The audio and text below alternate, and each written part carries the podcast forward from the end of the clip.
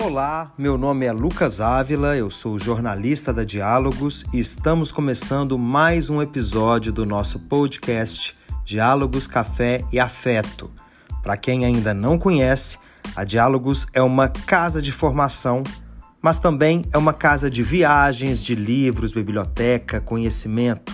São dúvidas, caminhos, possibilidades, encontros, mudanças, novas formas de ver o outro e ver o mundo. Aqui somos múltiplos e múltiplas, buscamos a diferença, gostamos de novidades. Nossas formações educacionais são feitas de várias formas, através de jornadas dentro de sistemas públicos e privados, clube de livros para a formação de professores, livraria, viagens pedagógicas, cursos e palestras presenciais e também online. A Diálogos existe há 14 anos e, como uma boa adolescente, é inquieta, curiosa, ávida por novidades, inéditos e experiências transformadoras. Nós somos plurais, defensores da educação que valoriza a infância, o brincar, que valoriza o professor.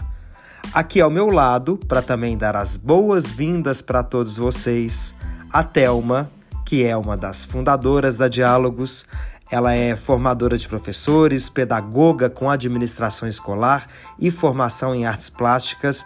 Ela é especialista em escutas antropológicas e poéticas das infâncias. Telma, esse mês de agosto, a escrita deu o tom das nossas conversas na Diálogos, né? Oi, Lucas. Vamos sim, e essa conversa promete ser muito boa. Vamos falar sobre a escrita. A escrita desempenha um papel fundamental no desenvolvimento das crianças, pois não apenas permite outras formas de expressão de pensamentos e sentimentos, mas também ajuda no desenvolvimento cognitivo, linguístico e criativo. Além de ser uma habilidade essencial para a comunicação, a escrita, né, Lucas, ela oferece às crianças a capacidade de explorar sua imaginação, de organizar suas ideias e aprender a estruturar informações de maneira lógica. Além disso, é, quando a gente fala sobre o ato de escrever, a gente sabe que isso ajuda a melhorar e aprimorar a ortografia, a gramática Lucas, é, pensar em incentivar a escrita desde cedo é fundamental para o crescimento intelectual, emocional das crianças. A gente sabe que abre um mundo de possibilidades para a expressão e o aprendizado, com todo cuidado e também sabemos que tudo na hora certa. Bora começar essa prosa? É, Thelma, eu acho que nesse assunto de desenvolver a escrita na hora certa, acho que a questão está principalmente em não forçar, assim, entender a criança como um sujeito intelectualmente ativo, um sujeito que formula hipóteses na busca de compreender o que a escrita representa e também um sujeito que aprende através de suas ações sobre os objetos do mundo. A leitura e a escrita são concebidas como práticas sociais, práticas carregadas de propósitos e finalidades, mesmo quando isso se dirige às crianças que não sabem ler e escrever no sentido aí convencional do termo. É sobre esse assunto que iremos falar no podcast de hoje. Será que você, Thelma, você pode apresentar as nossas convidadas de hoje? Com todo prazer. No mês passado trouxemos uma publicação inédita, Infâncias e Escritas, das sabidas Andréa Luiz e Andréa de Estambelli e Bárbara Franciele Passos. A obra aborda temas como produção de textos na educação infantil, revisão, propostas de leitura escrita, erros ortográficos e ensino da gramática. A leitura é indicada a todos os educadores que atuam com educação infantil e ensino fundamental. Vamos conversar hoje com essas três autoras e aprender bastante. A primeira a responder às nossas perguntas sobre este assunto, estes e outros assuntos, é a educadora Andréa Luiz, que antes de começar a nossa conversa, deixou uma linda e merecida homenagem. Bem, antes de respondermos as perguntas de vocês, a gente quer aproveitar esse espaço para fazer uma pequena homenagem à professora Emília Ferreiro, que infelizmente faleceu no dia 26 de agosto. Ela deixou marcas muito significativas no meu percurso e também nos das minhas parceiras autoras do livro. E deixou um legado gigante de pesquisas e de princípios que seguem nos ajudando a compreender e defender a alfabetização na perspectiva construtivista. Por isso, selecionamos uma de suas tantas importantes afirmações para compartilhar aqui. Há que se alfabetizar para ler o que os outros produzem ou produziram, mas também para que a capacidade de dizer por escrito esteja mais democraticamente distribuída. Alguém que pode colocar no papel suas próprias palavras é alguém que não tem medo de falar em voz alta. Obrigada por tudo, professora Emília. Muito obrigado, professora Emília. Nós da Diálogos somamos coro a esta homenagem. E para a gente começar agora o nosso podcast, a nossa primeira pergunta é: Andréa, que, o que é imprescindível que as crianças aprendam para que possam avançar na produção e na leitura de textos?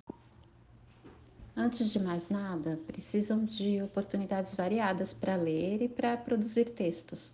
A gente precisa planejar contextos comunicativos que permitam às crianças lidar com as diferentes funções sociais em que os textos escritos são utilizados, considerando desde situações mais cotidianas até aquelas que requerem um tempo didático maior, como um projeto.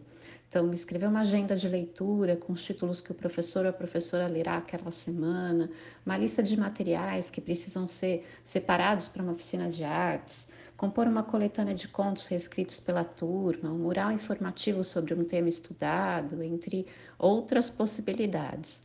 Também é importante que ler e escrever não sejam tarefas sempre realizadas de forma individual e isolada, tampouco que se iniciem apenas depois que as crianças escrevem alfabeticamente, depois que elas leem de forma mais autônoma.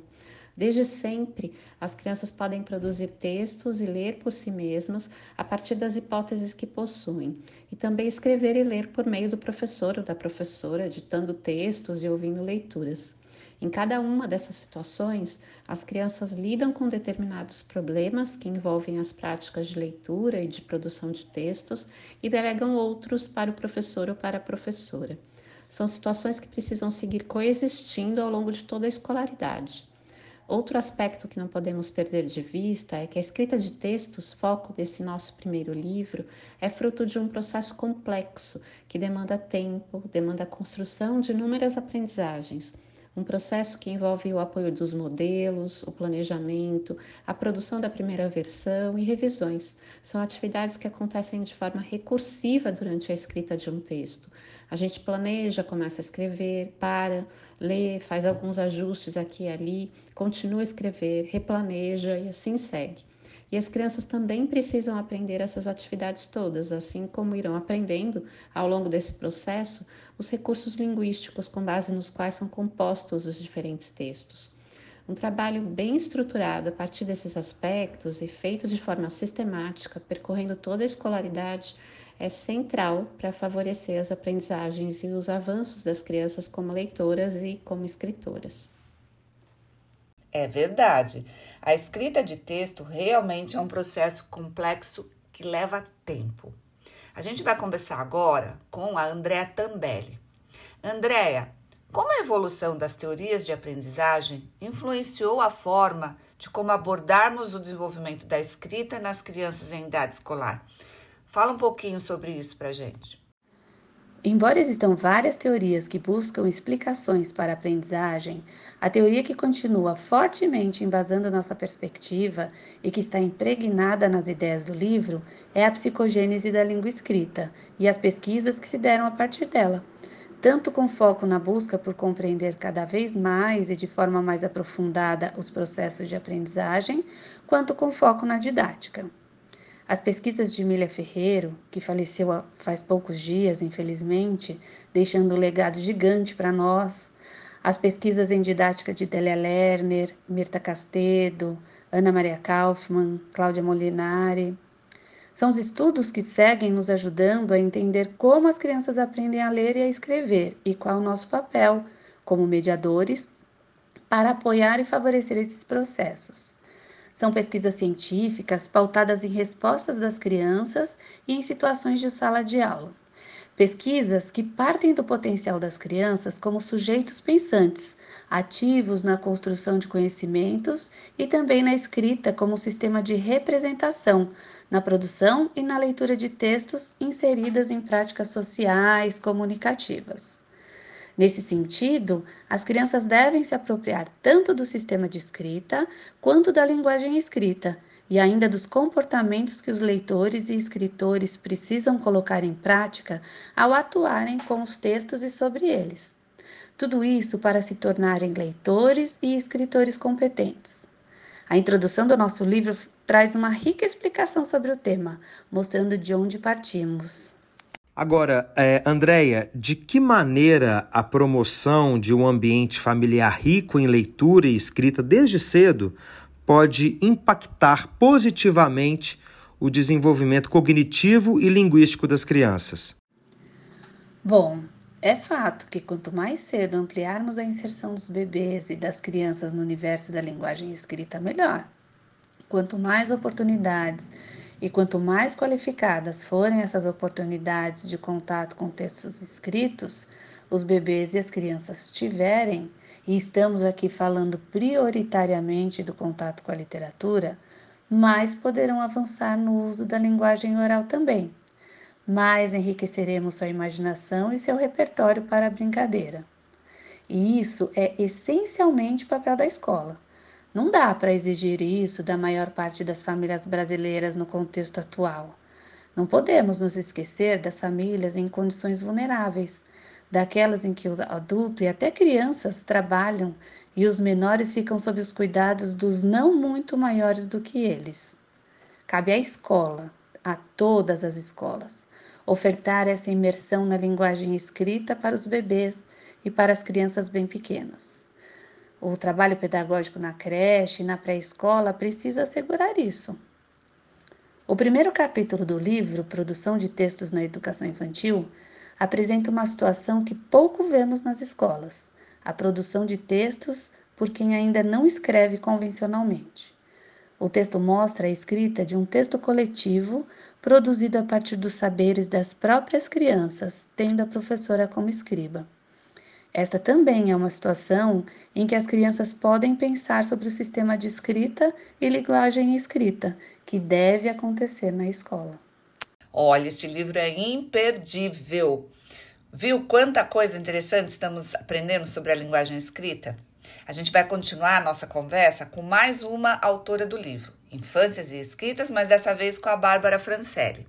A pergunta que eu faço é: Bárbara, num cenário cada vez mais digital, como podemos equilibrar o uso das tecnologias educacionais e a valorização das práticas tradicionais de leitura escrita a fim de promover um aprendizado abrangente e eficaz para as crianças? Olha, acho que mais uma vez, é, tomando a perspectiva didática da qual partilhamos, não é uma questão de equilíbrio, mas acho que de entender que a formação de leitores e de escritores hoje abarca o uso das tecnologias digitais, né? Então, ser alfabetizado hoje supõe saber transitar neste universo.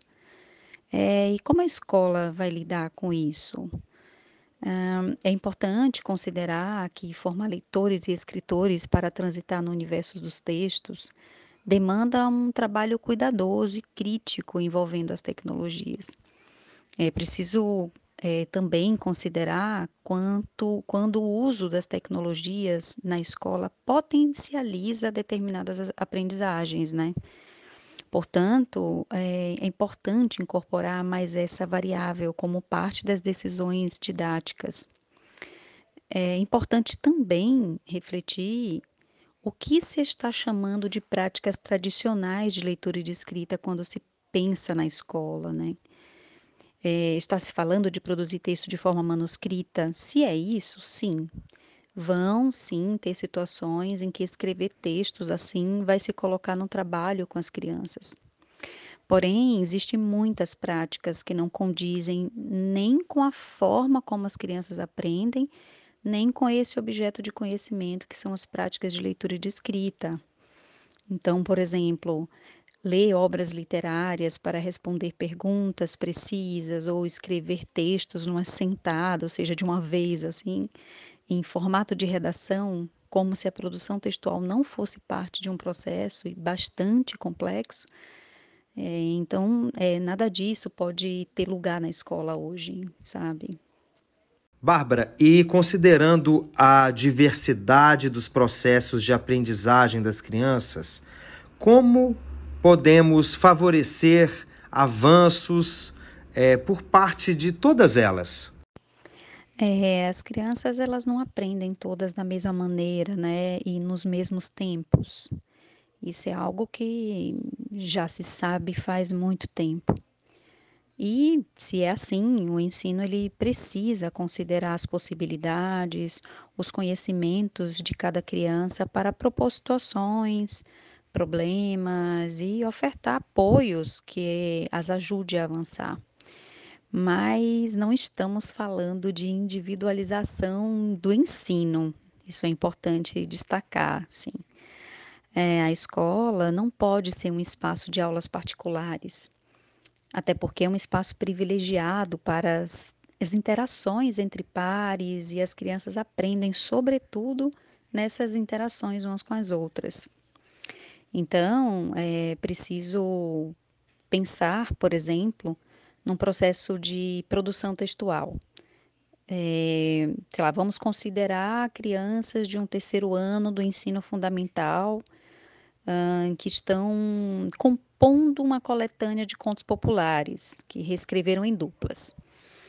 Então, já na análise das primeiras versões, o professor ou a professora, ela já consegue ali fazer um mapeamento dos problemas que aparecem nos textos e, entre outras propostas, pode planejar revisões diversificadas para pequenos grupos de crianças, por exemplo, né?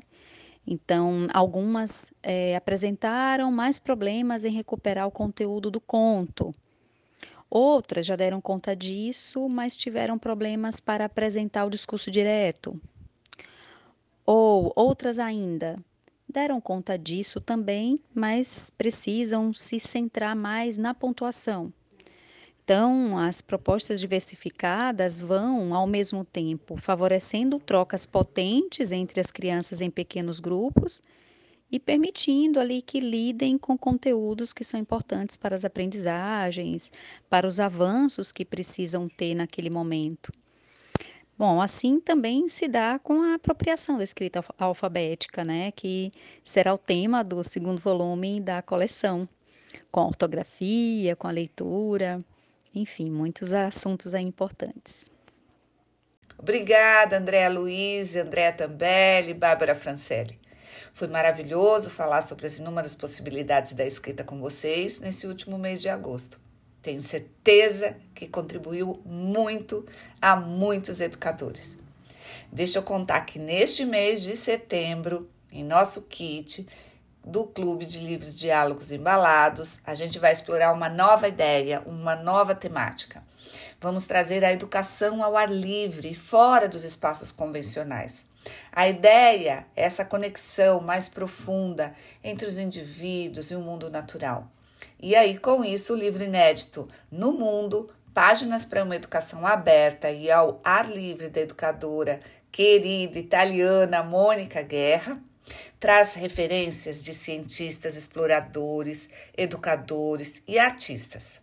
Para quê? Para ilustrar e dizer para a gente, mostrar esse estudo de como o encontro com a natureza pode ser tanto questionador quanto contemplativo e quanto estimula a relação mais íntima nossa com o mundo. Está lindo demais, já estou deixando aqui essa dica. Ao assinar o nosso kit embalado desse mês, você ainda tem acesso à edição impressa da revista Educação, que é uma das principais publicações pedagógicas do país. Além disso, tem uma prática compartilhada da escola Infância e um encontro online com Mônica Guerra. A gente vai ficando por aqui e até o nosso próximo encontro. Tchau, Thelma, até já!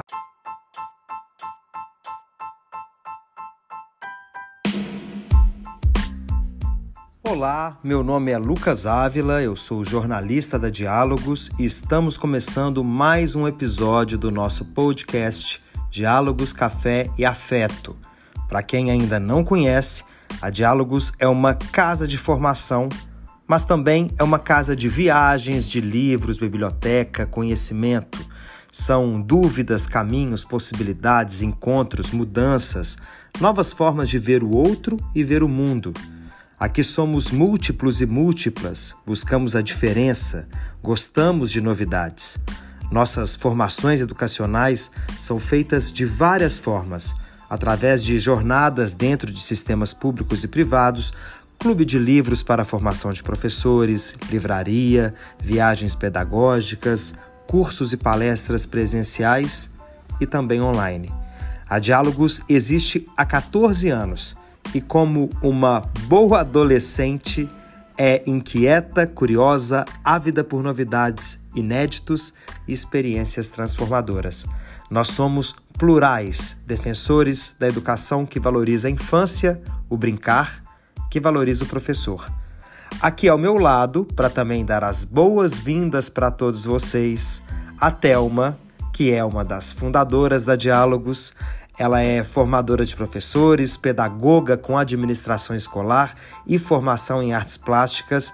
Ela é especialista em escutas antropológicas e poéticas das infâncias. Telma, esse mês de agosto, a escrita deu o tom das nossas conversas na Diálogos, né?